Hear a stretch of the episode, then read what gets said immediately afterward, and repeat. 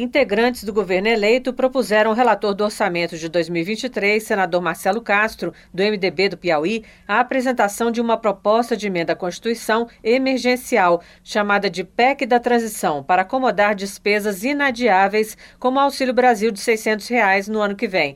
A explicação foi dada pelo próprio relator. Então, de comum acordo, decidimos levar aos líderes partidários ao presidente do Senado, ao presidente da Câmara, a ideia de aprovarmos uma PEC em caráter emergencial de transição deste governo para o próximo governo, excepcionalizando do teto de gastos algumas despesas que são inadiáveis, como por exemplo, o Bolsa Família no valor de 600 reais. O vice-presidente eleito, Geraldo Alckmin, acrescentou a necessidade de não deixar obras paralisadas e informou que vai agendar reunião com o presidente da Comissão Mista de Orçamento, deputado Celso Sabino, do União do Pará. E não ter interrupção de serviços e obras. Essa é uma preocupação, quer dizer, não interromper, garantir o orçamento para não ter interrupção de serviços públicos ou paralisação de obras públicas.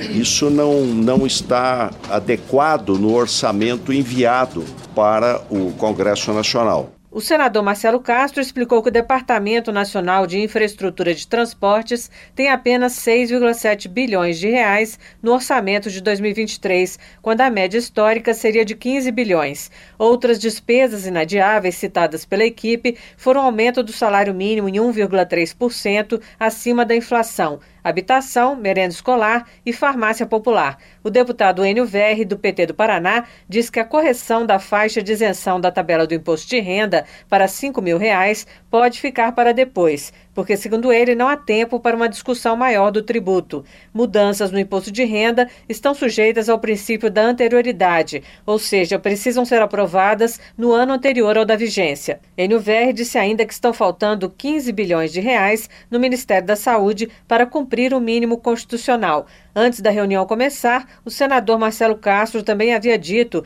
que o Auxílio Brasil de 600 reais e o adicional de 150 para filhos menores de 6 anos mais 70 bilhões de reais em 2023. Apesar disso, após a reunião, todos disseram que os valores só serão discutidos em um novo encontro na próxima terça-feira e que a PEC não tratará de números, mas de políticas que serão excepcionalizadas no orçamento, ou seja, que não terão limite do chamado teto de gastos da Emenda Constitucional 95. A ideia é obter antes, na segunda-feira, a concordância do presidente eleito, Luiz Inácio Lula da Silva, com as prioridades de despesa. O deputado Paulo Pimenta, do PT do Rio Grande do Sul, disse que a modificação das emendas de relator no processo orçamentário não foi tratada na reunião, mas afirmou que há espaço para negociação. O deputado José Guimarães, do PT do Ceará, contou que conversou com o presidente da Câmara, Arthur Lira, do PP de Alagoas, logo pela manhã e que ele teria manifestado disposição para discutir a transição orçamentária.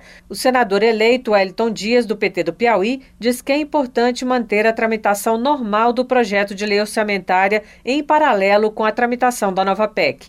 Da Rádio Câmara de Brasília, Silvia Minhato.